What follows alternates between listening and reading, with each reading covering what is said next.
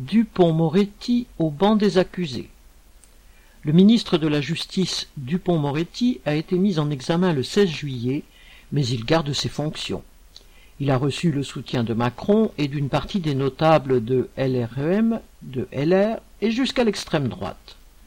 Il est soupçonné d'avoir profité de sa fonction de ministre pour régler ses comptes avec des magistrats avec lesquels il avait eu maille à partir quand il était avocat dans l'affaire des écoutes entre guillemets, visant Nicolas Sarkozy, dont Dupont-Moretti était proche.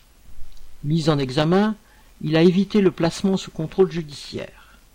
Il n'est pas le seul ministre qui se retrouve poursuivi par la justice. Ces politiciens font la morale aux travailleurs, mais ce n'est pas la honte qui les étouffe.